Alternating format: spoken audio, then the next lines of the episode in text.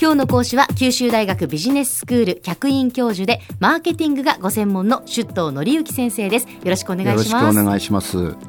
先生昨日からはいそうですね。日本マーケティング史ということで,、すごいですね。えお話をいただいてます大胆な試みやってるんですけれど昨日に引き続いてこれから3話にわたって日本のマーケティング史を外観しようマーケティングの歴史を外観しようということでえ今日が1960年から80年代の20年間あの明日が1980年代から2000年までの20年間あさってが2000年から現在までこの3期に分けてあのお話したいと思います。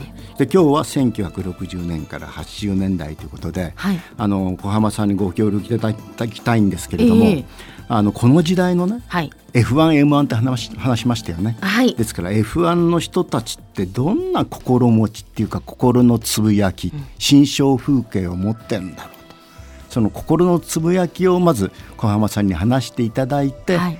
あのそれをもとにこの時代をまとめたいなと思ってます。よろしくお願いします。はい、あの20代から34歳の、ね。まあ、二つです。F1、はい。M1 っていうことですね。はい。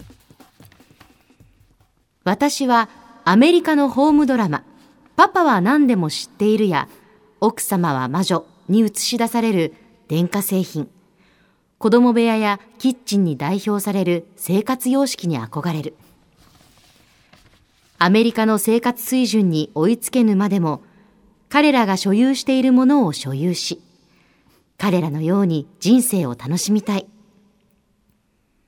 夏は芋を洗うように混雑する都心近くの海水浴場で泳ぎ日曜日一日を目いっぱい使って遊ぶ。冬は汽車で一泊二日のスキー旅行。行きも帰りも列車内はスキー道具と同年配の若者たちで溢れ返っている。私は人混みが好きだ。人の波の中でこそ私は同じ時代の空気を吸う仲間に囲まれているような一種の安心感に満たされる。ヒット映画やテレビ番組は私にとって必見であり流行りの商品やファッションにも注意を怠らない。ありがとうございました。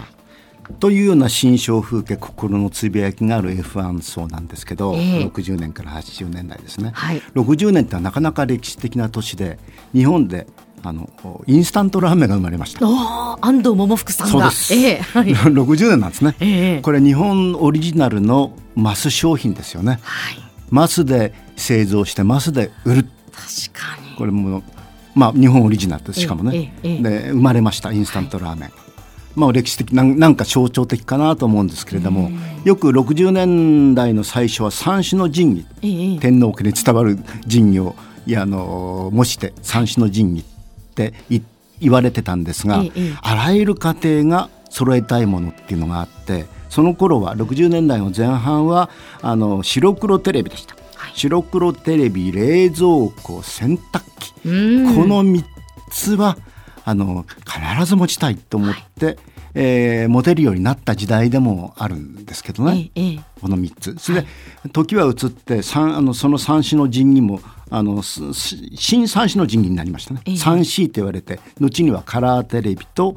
クーラーとカー車で 3C だと言われていると。ええすなわちみんな同じようなものを持ち揃えていた時代なんですね。はいあのおテレビ番組に目を移しますと、ええこの時代「紅白歌合戦」この20年間はい70%を下ったこと一回もありません。か今で考え今るともう今ありえない50取るかってことですよね。70ははるかに超えてます。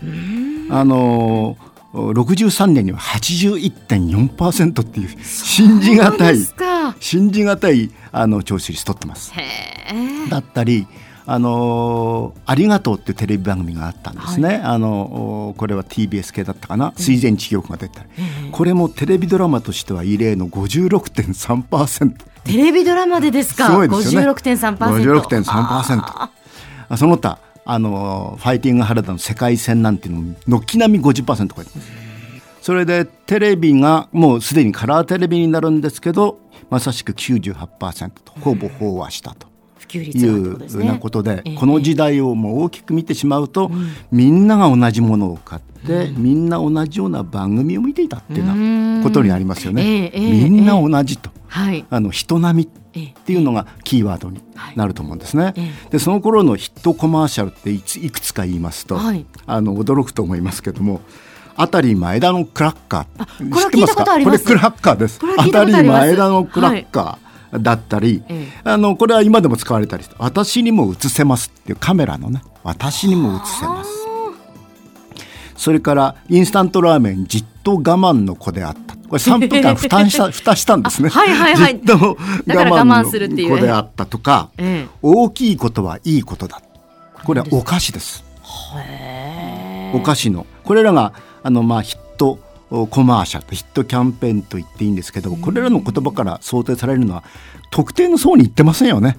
うん、そうですね。あの当たり前だのクラッカーってある層を想定してるっていうのをマスに投げかけてますね。みんなにですね。大きいことは いいことだもん。はいはい、じっと我慢の子であったもん。だって私にも映せますわ。誰でも OK だよってことですからね。すなわちマスに対してキャン,、キャンペーンが行われてた、ということなんですね。だからこの時代はあのですからマーケティング手法的に言うとシェア・オブ・ボイスといって、はい、大きな声で目立つことを言うっていうのは、はい、あのキャンペーンの手法だったと思います。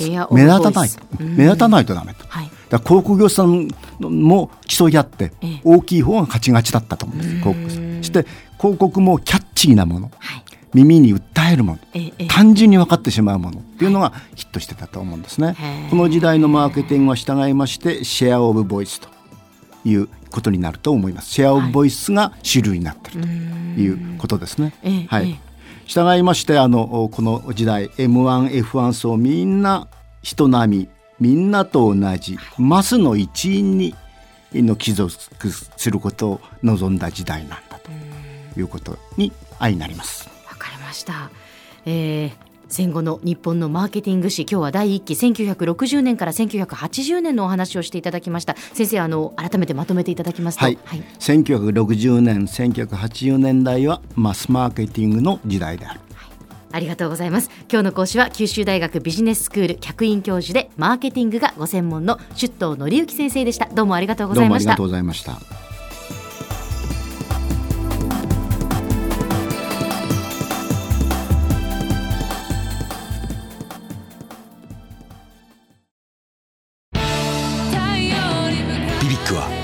州で生まれ九州の人たちに光を届けています。九州のお客様が光り輝くように。それが QTnetの変わらない思いです。キラキラつながる QTnet。